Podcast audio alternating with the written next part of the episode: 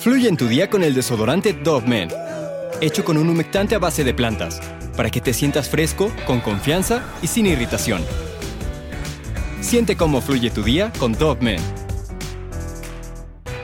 El caso que te vengo a contar hoy trata de este amor que los padres sienten por los hijos. La historia de la familia Walsh se hizo muy famosa cuando su único hijo desapareció en un centro comercial.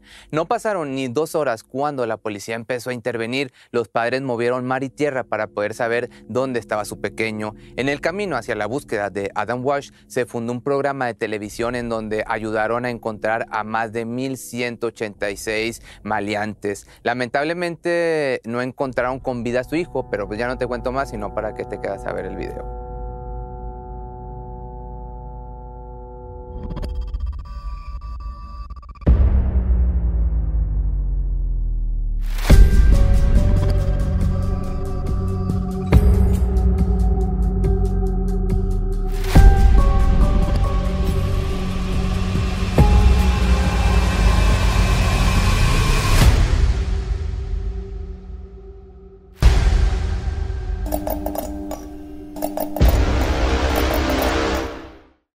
John Walsh, el papá de Adam, era un hombre de una familia estable, trabajaba y estudiaba al mismo tiempo. En el año del 67 se graduó en artes y se especializó en historia. Sin duda era un joven ejemplar que siempre luchaba por conseguir lo que se proponía.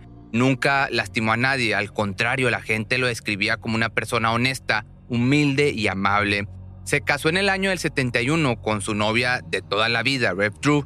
Hicieron su vida en Florida, en donde se establecieron, y él empezó a trabajar como empresario en la construcción de grandes hoteles de lujo. La vida en aquel momento no podía ir mejor, pero el nacimiento de Adam en el año del 74 fue lo que completó su hogar. Sin embargo, todo se derrumbaría cuando su pequeño hijo desapareció.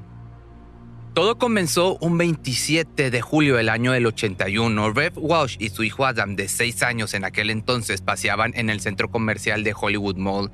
Casi siempre después de clase salían a caminar, mientras que la madre entonces buscaba alguna lámpara que le convenciera para decorar su sala. Dejó al pequeño estar en la sección de juguetes probando alguno que otro para ver si lo podían llevar a casa. La madre solo le anunció dónde estaría. En esa época era muy fácil dejar a los niños solos, pues los casos de secuestros eran muy bajos y Rev sabía perfectamente que su pequeño iba a estar en donde lo iba a dejar. También estaba segura de que si lo dejaba con ese grupo de adolescentes que también veían los videojuegos, podrían echarle un ojo para que no se alejara tanto de la tienda. Mientras ella estaba observando los objetos de la tienda, la lámpara esta que te platicaba, un policía se acercó al pequeño grupo de niños. Se había molestado porque estaban gritando y haciendo mucho escándalo. Enojado entonces les dijo que tenían que salirse del local si no iban a comprar nada porque podían romper las cosas. Adam, asustado por el regaño, decidió irse junto con los demás jóvenes para evitar más problemas. Cuando la madre terminó de pagar, se acercó hacia el área donde había dejado Adam. No había pasado ni 10 minutos desde que se separaron, pero su hijo ya no estaba en ese lugar. Rev solo asumió que no debía estar tan lejos, así que comenzó a gritar su nombre para recibir alguna respuesta. Mientras más gritaba, más tensa se ponía. Las manos empezaron a sudarle, el corazón estaba tan acelerado que pensaba que se le iba a salir. El mundo le estaba dando vueltas al no recibir respuesta del pequeño, así que rápidamente corrió hacia el mostrador de información, pidió con desesperación que lo vocearan para que el niño supiera la ubicación de ella, pero pues nunca regresó. Cuando el guardia de la tienda vio el lío que la mujer tenía, se acercó a ella y le comentó que hace poco había echado a una bola de adolescentes escandalosos que tal vez su hijo iba en ese grupo. Le comentó que los dividió en dos grupos ya que eran demasiados y quería evitar peleas dentro del centro comercial. La madre entonces empezó a asustarse más porque eso significaba que ya ni siquiera estaba en el centro comercial y ahora sí estaría en peligro. Al imaginarse a su hijo solo afuera del edificio empezó a descontrolarse aún más que por su suerte estaba su suegra quien logró calmarla y llamarle a la policía para dejar la investigación en sus manos. Los agentes llegaron al lugar, hicieron las preguntas que tenían que hacer a cualquier persona que hubiera visto la más mínima cosa. Ellos necesitaban conseguir alguna pista para poder acercarse más al misterio de la desaparición. Para la desgracia de los detectives, las cámaras no ayudaban mucho porque en esa época había pues muy poquitas y los aparatos que habían solo mostraban las imágenes pues todas borrosas. Ya para ese momento la noticia se había esparcido rápidamente de este pequeño desaparecido, así que 10 días después ocurrió lo que ningún padre quisiera experimentar. Luego de que el detective Ralph Latimer y su equipo de trabajo se esmeraran por conseguir alguna pista, se encontraron con una escena trágica en un canal de drenaje en Vero a una distancia bastante retirada de donde se había visto a Adam la última vez. Lo que encontraron era la cabeza del pequeño. El alguacil tuvo que confirmar que era verdaderamente el niño desaparecido para así dar la trágica noticia. Se confirmó que el fallecimiento de Adam fue varios días atrás a causa de asfixia. Entonces continuaron la búsqueda del cuerpo. Mientras tanto, fueron a darle la noticia a los padres del pequeño. Tuvieron que decirles que no podían entregarle la cabeza porque la necesitaban para encontrar las partes faltantes. Dos días después lo velaron. El ataúd, imagínate el trauma, estaba vacío y el ambiente pues era tan tenso que el dolor y la tristeza se podían sentir a lo lejos. Varias personas que vieron la noticia decidieron acompañarlos. Toda la ciudad tenía mucho miedo por sus hijos. Parecía increíble un suceso como esos en un lugar que se decía tan pacífico. Por otro lado, John Wash había conseguido socios con quienes había cerrado un trato millonario, pero en cuanto su hijo desapareció y fue encontrado sin vida, decidió renunciar a todo y dedicarse solamente a buscar al responsable de su sufrimiento. Lo primero que hicieron fue tomar acciones legales contra la empresa de Sears por falta de seguridad, pero la compañía contraatacó y ganaron la demanda, mientras que la madre decía que solo lo había dejado por unos 10 minutos el abogado de Sears tenía pruebas de que en realidad se separó de él por más tiempo. Sin embargo, lo más lamentable fue que el mejor amigo de John Walsh declaró que ellos eran unos padres irresponsables y que consumían esta hierbita de la felicidad y de este polvo que hace feliz a tu nariz, tú sabes a cuáles me refiero, y que en ocasiones Rev y él tenían encuentros pues pasionales, que la verdad es que esto no tengo idea si realmente era verdadero. Por otra parte, a John lo único que le importaba era encontrar al culpable, así que decidió quitar la denuncia para que todo este tema no se desviara en la infidelidad y que los medios de comunicación se concentraran más en la búsqueda que en la aventura que supuestamente su esposa tuvo. Así que enterarse de esto más la pérdida de su pequeño hijo hicieron que él se sintiera perdido y que cayera en depresión. Por un momento pensó que la mejor manera para terminar con todo este sufrimiento era quitarse la vida, hasta que recordó las palabras de su padre que eran, el mal prevalece cuando los buenos no hacen nada, así que los buenos siempre deben terminar con los malos. Gracias a estas palabras decidió seguir luchando. Él realmente no sabía lo que venía a continuación, pero de lo que estaba bien seguro era que tenía que ayudar a más personas para que no pasaran por lo que él había pasado. Así que decidió convertirse en abogado especializado en asesorar a víctimas de crímenes violentos, convirtiendo su tragedia en apoyo a la comunidad.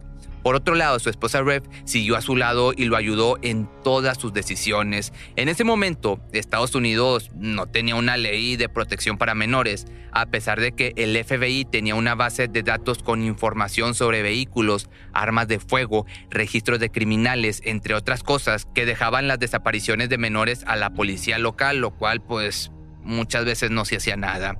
Así que los Wash no pararían de difundir esta noticia, por lo que decidieron hacer una película de Adam Wash, en donde también hablarían de 55 niños desaparecidos. Gracias a esto se encontraron a 13 personas quienes décadas atrás habían sido robados. Después de este éxito, la familia pudo llegar así al Congreso de los Estados Unidos para hablar con ellos y que se concientizaran en este problema tan serio, hasta que finalmente se aprobó la ley de asistencia para niños desaparecidos. Se trabajó en reformas legales también que hoy en día pues siguen vigentes. Con toda la lucha que estaban teniendo los padres, decidieron que esta tragedia no les iba a impedir volver a formar una familia, por lo que decidieron tener más hijos.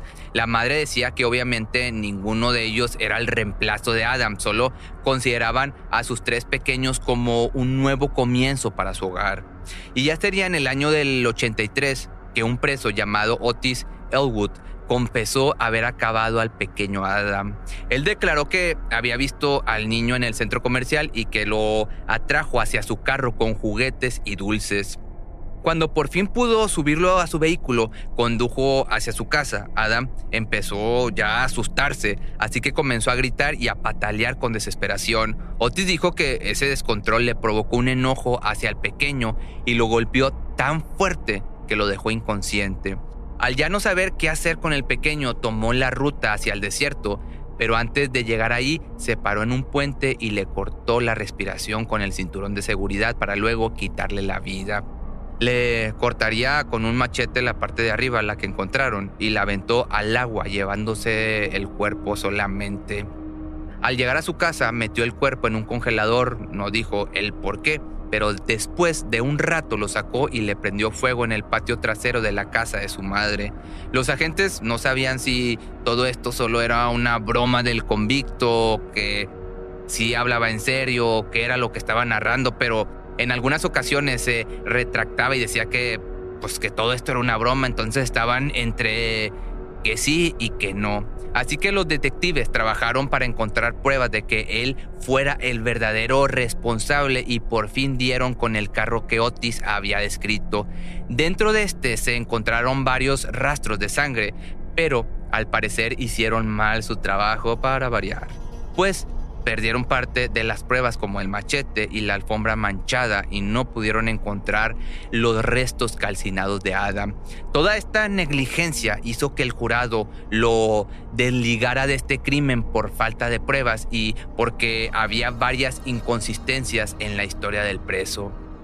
Así que ya años después, el hombre pues simplemente falleció en la celda, el coche fue vendido y nunca se encontraron las pruebas, hasta que una sobrina de Otis se acercó a John, al padre, y le dijo que su tío le había confesado que él era el verdadero culpable. Pero pues hay otro sospechoso que es el temido asesino y come personas Jeffrey Dahmer, cuando él cazaba adolescentes y jóvenes sucedió lo del secuestro de Adam y también en este tiempo Dagmar vivía cerca de la zona y varias personas aseguraban que lo habían visto a él con un niño forzándolo a subir al automóvil. Sin embargo, él mismo comentó que ya había contado todos sus crímenes y que si no habló del pequeño Adam es porque nunca tuvo nada que ver con ese caso. John, al saber quién realmente era el culpable, descansó un poco, digamos, ya que lo único que él quería era encontrarlo y hacer justicia. Aún así, el padre todavía quería llegar a más personas, así que pensaban en una forma de alcanzar a más niños. En un momento se preguntó que qué pasaría si millones de personas vieran a los criminales que hay que encarcelar para quitar de las calles y hacer justicia. Él mismo se contestó la pregunta, pues estelarizó un programa de televisión llamado los más buscados de América. Este programa tenía la intención de atrapar a los culpables, a los asesinos que no habían sido encontrados. El padre se tomaba muy en serio su trabajo, utilizaba todos los recursos para elegir cada caso cuidadosamente y leerlo el, hasta el más mínimo detalle. El primero que seleccionó fue el de David James Roberts, uno de los más buscados del FBI, quien había terminado a docenas de pequeños. El propósito de esto era mostrar la cara, el último lugar donde fue visto y alguno que otro dato interesante para que así las personas pudieran marcar anónimamente al programa y dar información de su paradero sin que los testigos que llamaran se pusieran en riesgo. Este programa se emitió durante 23 años. John orgullosamente dijo que con esto pudo ayudar a capturar a más de 1.186 fugitivos. Él mismo comentó que uno de los casos que lo dejó más marcado fue el de JC Dugard, quien estuvo secuestrada 18 años, que ya te he hablado de este caso, así que si quieres saber más de esta historia puedes verlo en mi canal. Otro que también recuerda es el de Elizabeth Smart. Ella fue raptada a sus 14 años una vez que regresó a casa, John estuvo presente y pudo hablar con ella. La joven solo le dijo, lo siento mucho por Adam, usted no lo puede encontrar, pero sí me encontró a mí. Él solo le sonrió, pues se había dado cuenta de todo lo que había logrado y de que su propósito en la vida se reflejó en las palabras de Elizabeth. Para julio del año 2006 se aprobó la Ley de Protección y Seguridad Infantil Adam Walsh. Esta fue firmada por el entonces presidente Bush y proponía crear una base de datos de estos hombres que le gustan los menores y tomar acciones contra estos abusadores. Este incluye, no por infantil, delitos en Internet contra un menor, el boyerismo y por supuesto el secuestro y el vender pequeños que yo sé que todo esto tiene otros nombres, pero pues no te puedo decir la palabra porque ya sabes cómo son las plataformas. Que por otro lado también existe un código llamado Código Adam, esto con el fin de localizar con rapidez a niños que se reportan desaparecidos en los centros comerciales. Hoy en día sigue trabajando en programas de búsqueda, sigue estudiando casos y quejándose de las fallas del sistema de investigación norteamericano y solo puede decir que su pequeño de 6 años lo convirtió en un hombre mucho mejor y en un luchador. Pero si te gustó este video y tienes algún caso que te gustaría que hiciera, puedes mandarme un correo si no, mándame un inbox o por Instagram y con gusto hago tu petición y pues bueno, nos vemos mañana en un nuevo video. Recuerda que en YouTube subo videos a las 2 y en Facebook a las 3 horas de la Ciudad de México. Fluye en tu día con el desodorante Dove Men, hecho con un humectante a base de plantas, para que te sientas fresco, con confianza y sin irritación. Siente cómo fluye tu día con Dove Men. Cuando el tráfico te sube la presión, nada mejor que una buena canción. Cuando las noticias ocupen tu atención, enfócate en lo que te alegra el corazón. Y cuando te sientas mal, un buen médico te ayuda a sanar. Sabemos que mantener tu salud es tu prioridad, también es la nuestra en Kaiser Permanente, donde trabajamos juntos para cuidar de todo lo que tú eres. Kaiser Permanente, para todo lo que tú eres. Kaiser Foundation Health Plan of the Mid-Atlantic Stay Inc., 2101 East Jefferson Street, Rockville, Maryland 20852.